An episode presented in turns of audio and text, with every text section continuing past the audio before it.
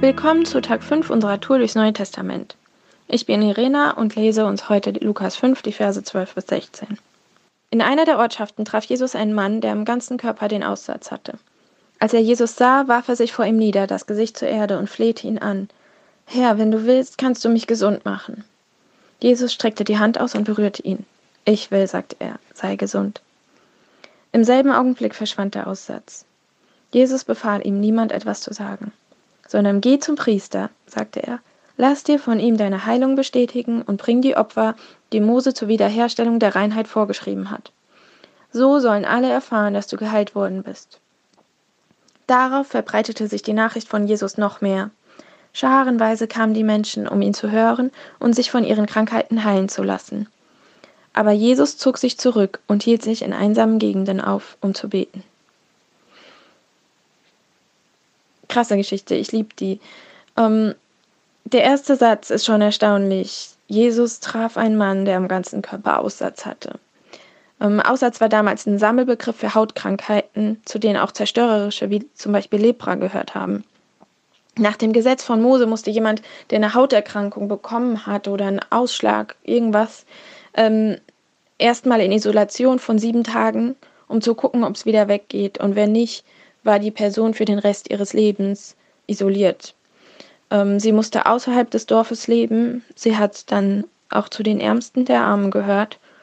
Und sie mussten, wenn sie auf der Straße unterwegs sind, waren andere Menschen vor ihrer Anwesenheit waren. Sie mussten laut unrein, unrein rufen. Unrein war der Status, den diese Menschen hatten aufgrund ihrer Krankheit. Unrein waren damals auch Sünder und, und Verbrecher.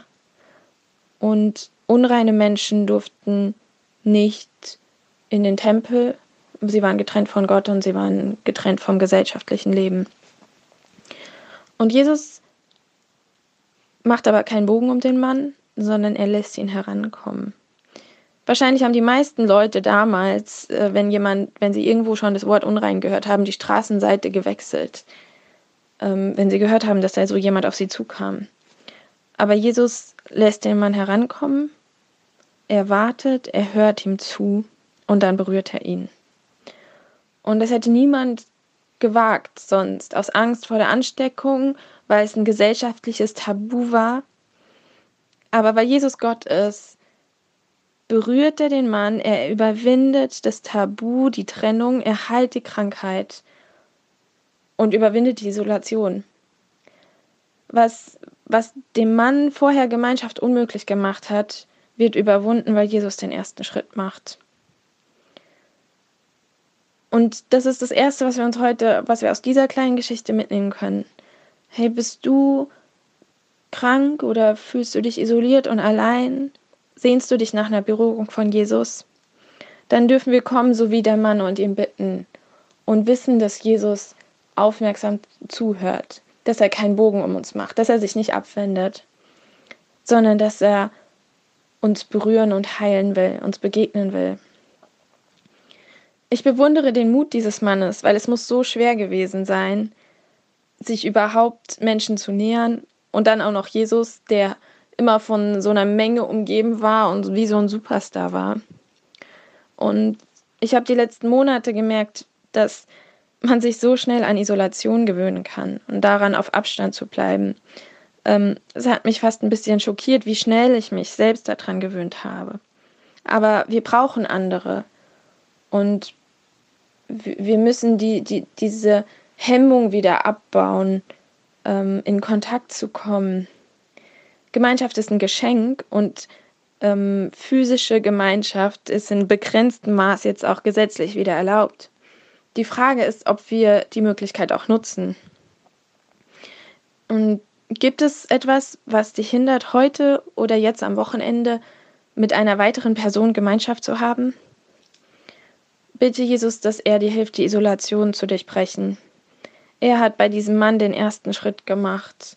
Und dieser Mann hat alles auf eine Karte gesetzt und hat gesagt, okay, wenn es eine Chance gibt, dass ich wieder dazugehören kann zur Gesellschaft, dass ich geheilt werde, dann ist es dieser Jesus. Vielleicht kennst du auch jemand, der isoliert ist, weil er oder sie krank ist oder weil er oder sie sich an das Social Distancing so gewöhnt hat, dass sie nicht mehr rauskommen. Wir brauchen oft jemand, der den ersten Schritt auf uns zumacht und die Trennung überwindet. Und weil Jesus für dich und mich den ersten Schritt gemacht hat, können wir heute so jemand für eine andere Person sein. Wir können heute für jemand Jesus sein. Ähm, du kannst heute für jemand Jesus sein, indem du dieser Person schreibst, sie anrufst, sie zu dir einlädst und zur Gemeinschaft ermutigst. Egal ob physisch oder online, wir können Segen sein. Wir können den ersten Schritt für jemand machen. In Vers 16 wird noch was ganz Spannendes über Jesus gesagt. Aber Jesus zog sich zurück und hielt sich in einsamen Gegenden auf, um zu beten.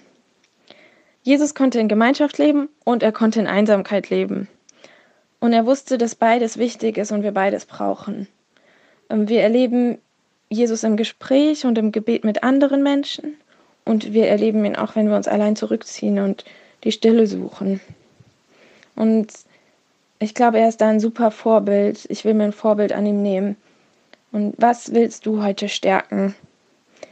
Ist es dran, Gemeinschaft zu stärken und da äh, die Distanz zu überwinden zu anderen? Oder ist es dran, ähm, sich von der Menge zurückzuziehen und Jesus und den Vater einfach zu suchen? Ich wünsche dir einen richtig starken Tag. Jetzt geh und lebe, was Gott dir gegeben hat. Er segnet dich.